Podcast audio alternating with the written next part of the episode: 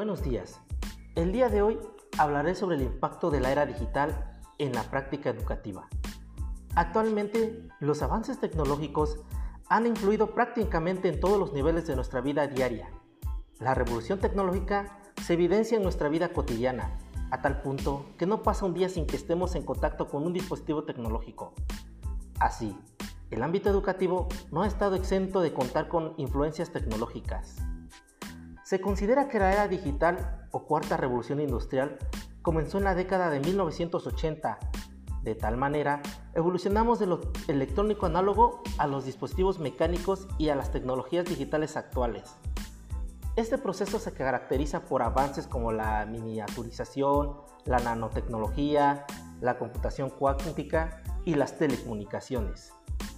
Las tecnologías digitales hoy exhiben adelantos transformadores en inteligencia artificial, eh, máquinas de aprendizaje o machine learning, procesamiento masivo de datos, robótica y biotecnología. Algunos analistas afirman que ya estamos al borde de una era postdigital. En ella la, tecnología creará el mundo de experiencias profundamente personalizadas e instantáneas. Allí las organizaciones deben ser capaces de aprovechar esas oportunidades en el día a día de las personas. Además, necesitan estar listas para abordar de manera efectiva aspectos críticos como la privacidad, la seguridad y la ética de cara a sus usuarios.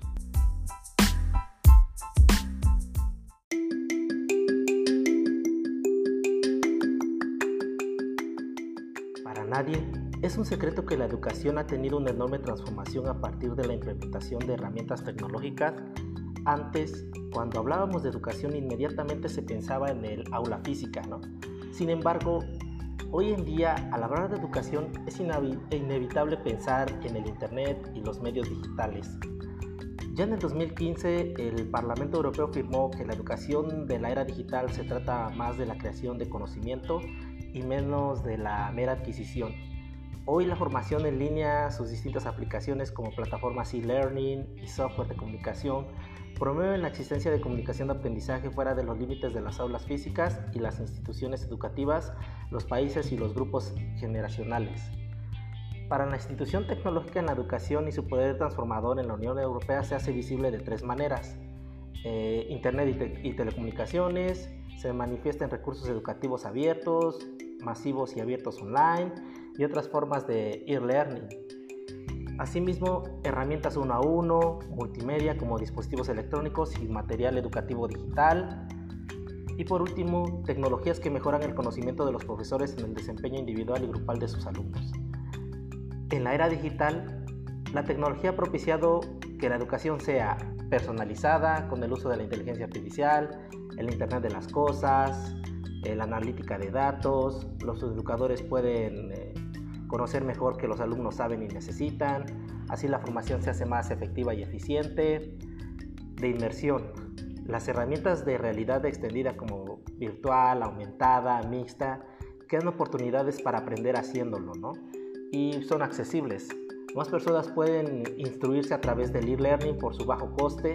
Asimismo, gracias a la autonomía de esta formación en remotos, los alumnos pueden crear su propio plan de estudios adaptándose a sus necesidades. Según la UNESCO, la información y las comunicaciones tienen un rol fundamental en el acceso universal a la educación, la igualdad en la instrucción y la enseñanza y el aprendizaje de calidad, la formación de docentes y la gestión, dirección y administración más eficiente del sistema educativo.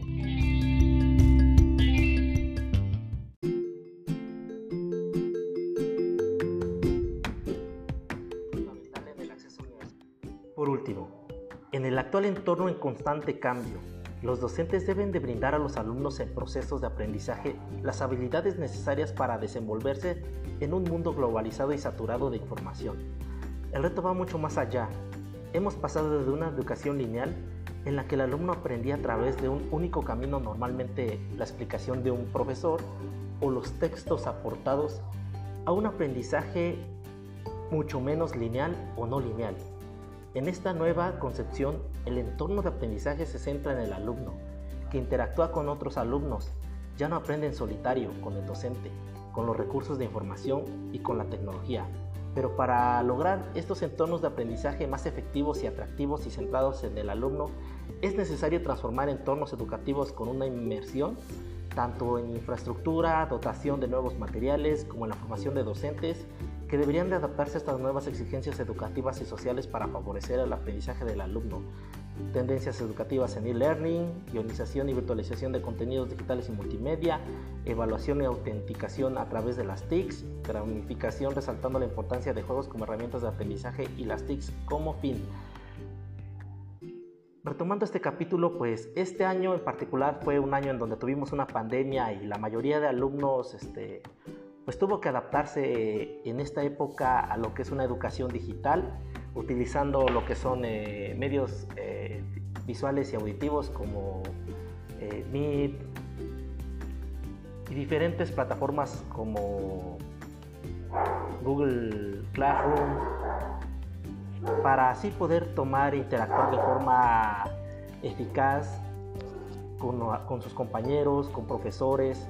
Entonces, eh, la educación va un poco más enfocada a esta nueva era y a este uso de tecnologías que a las tradicionales como se tenían creadas en aulas, con profesores, de formas lineales. Sin más, me despido, que tengan una buena tarde y saludos a todos y tengan un excelente día. Hasta luego.